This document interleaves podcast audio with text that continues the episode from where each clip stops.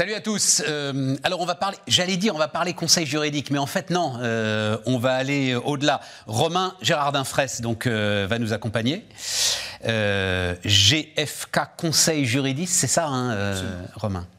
Le alors parce que déjà le juridique c'est un sacré sujet pour les entreprises.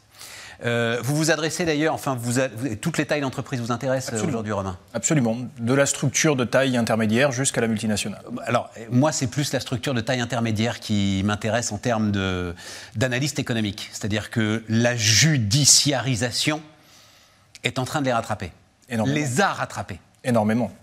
Premièrement, parce qu'il y a quelque part une accessibilité beaucoup plus démocratisée maintenant que ce que c'était à l'époque, euh, à tout ce qui peut avoir trait au recouvrement de créances, au litige commercial stricto sensu, avec une, certaine simplification quand même de l'accès à la justice par le chef d'entreprise contre un autre chef d'entreprise, et puis parce que le contexte économique actuel est propice à cette judiciarisation. Euh, on a connu énormément de défauts de paiement, euh, qui certes ont été palliés à coup de, de grosses valises par l'État français, qui a honorablement soutenu les chefs d'entreprise dans le contexte pandémique qu'on a connu, mais qui malheureusement n'a pas suffi avec les, difficultés que, l'on connaît à l'heure actuelle. Alors, je pensais plus, alors d'accord, ça c'est intéressant, j'entends, je pensais plus à tout ce qui tourne autour de, alors, le mot anglais de compliance, de l'ensemble aujourd'hui des textes juridiques qui viennent pratiquement chaque jour Énormément. encadrer l'activité euh, du chef d'entreprise, lui donner de nouvelles obligations et de nouvelles responsabilités sans qu'il en soit forcément conscient. Enfin, c'est ça le truc. Vous avez résumé exactement ce qui est aujourd'hui le fer du lance de cabinet. Ouais, voilà. C'est-à-dire que nous nous inscrivons dans une dimension où le chef d'entreprise aujourd'hui, au-delà même du conseil qui est là pour euh, résoudre un litige, a besoin d'un phare, euh, d'une vigie qui puisse l'éclairer dans la nébuleuse de sa vie d'entrepreneur, parce qu'il y a effectivement énormément d'évolutions euh, nomenclaturelles, d'évolutions euh, juridiques, législatives, légales, environnementales, techniques, euh, et qui organiques parfois même, qui créent aujourd'hui une telle difficulté. Euh, un tel millefeuille français, comme on le connaît aujourd'hui, que le chef d'entreprise se trouve parfaitement désemparé. Et qui descend en cascade en plus. Hein, euh, sur les sous-traitants, tu te trouves responsable de La responsabilité. même pas que tu puisses un jour. Euh, Absolument. être responsable. La responsabilité en cascade, vous l'avez très bien dénommée, c'est-à-dire qu'aujourd'hui, je suis donneur d'ordre, je donne ordre à un sous-traitant d'effectuer une mission au nom et pour compte de ma structure. Si ce sous-traitant est défaillant, je suis responsable de cette défaillance pénalement et civilement. Et là, on va être franc, le, TI, elle n'a pas de directeur juridique. C'est très compliqué. Ouais, c'est très compliqué. on, est venu rajouter du RGPD. Ah bah bien sûr, à la problématique. et puis, et puis l'ensemble de la norme RSE débarque. Alors euh, sans doute pour le meilleur. Hein, Alors on, vous dit, mais enfin, j'ai cinq salariés, il me faut un DAF, un DPO. Il faut que je sois en capacité derrière de pouvoir répondre si jamais mon banquier me demande pourquoi est-ce que j'encaisse telle ou telle facturation. Est-ce qu'elle est conforme? Si oui, comment? Dans quelles conditions? À quel titre? C'est aberrant. Alors, je, réfléchis en vous écoutant, là, tout ça est très intéressant. Est-ce que, de la même manière que l'expert comptable, d'ailleurs je l'espère, hein, même si vous êtes un petit entrepreneur, l'expert comptable est indispensable aujourd'hui à la bonne marche de l'entreprise il faut maintenant l'expert juridique, c'est ça, hein, qui va accompagner. Euh, ce qu'on ce que, ce appelle le cabinet en stratégie, parce que nous sommes euh, un cabinet dit multidisciplinaire. Nous sommes capables aujourd'hui d'aller traiter. Oui, mais ça, on va y venir après. Attends, euh, moi je voudrais juste, parce que c'est là où je ne comprends pas bien justement pourquoi vous êtes. C'est-à-dire, je comprends bien l'idée qu'aujourd'hui, il faut en fait. Enfin, l'entreprise le, de taille intermédiaire doit avoir quelque part des relations suivies on va dire ça comme ça, avec un cabinet juridique. Elle n'a plus le choix. Elle n'a plus le choix parce qu'aujourd'hui, vous les accompagnez dans toutes les étapes de la contractualisation à la résolution du litige qui est né de la propre contractualisation qui elle-même a fait l'objet d'une prénégociation en amont. Et de cette contractualisation peut découler un certain nombre de problèmes. Les problèmes de compliance dont on parlait tout à l'heure, le problème du aussi, le problème d'être obligé de, de, répondre et de donner acte du fait que nous sommes dans le respect de la législation et de la norme. Euh, et tout cela, en définitive, crée une, nécessité, voire même une dépendance, de pouvoir compter sur un cabinet qui puisse accompagner au quotidien, durablement, de manière multisectorielle, ce, chef d'entreprise. Et il y a besoin de. Alors j'imagine, je ne sais pas c'est quoi le, les effectifs, le chiffre d'affaires euh, aujourd'hui, Romain de... On est sur une structure qui compte une vingtaine de collaborateurs, on est présent sur les. Alors voilà, et donc là, dans ces cas-là, les, les chefs d'entreprise disent c'est un cabinet à taille humaine. C'est ça. C'est exactement ça. oui, mais alors, qu'est-ce que ça apporte par rapport à une grosse structure, machin, La qui aura personnalisation, de la personnalisation du suivi, de la disponibilité, de la réactivité. Vous allez voir un Big Four aujourd'hui, Stéphane. Big Four, hein, c'est les quatre Oui. grands euh, Pardonnez-moi. cabinets. Absolument. Euh, vous êtes une ETI, euh, on va vous donner à un stagiaire entrant qui est là pour une durée de six mois, qui va renouveler. C'est C'est la vérité, c'est la vérité. Nous, nous sommes à l'écoute attentive du client. Alors parfois même euh, à y passer euh, du temps, peut-être même au-delà de la mission qu'est la nôtre.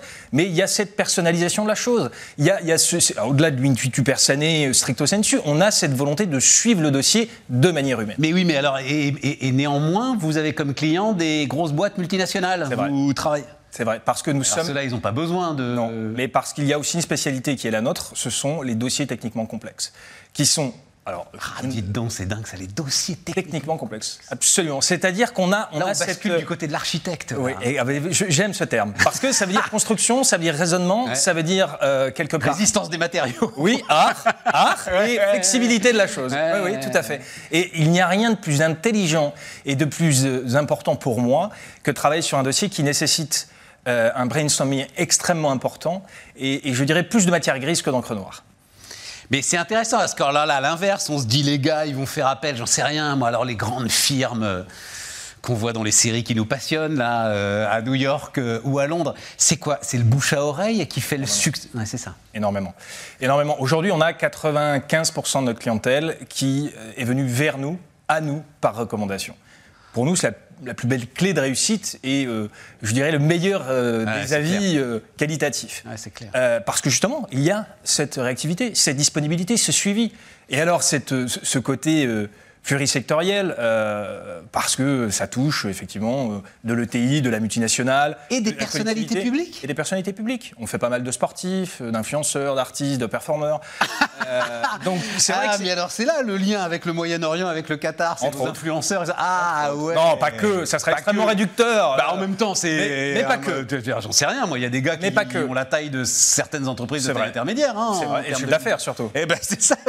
Et le chiffre d'affaires. Oui, voilà, c'est ça. Mais non, non, ça fait partie effectivement du, du lien très fort qu'on a avec le Moyen-Orient. Ce n'est pas le seul. C'est passionnant. Euh, mais ça nous donne effectivement une- cette, cette faculté de pouvoir avoir une- un scope très large.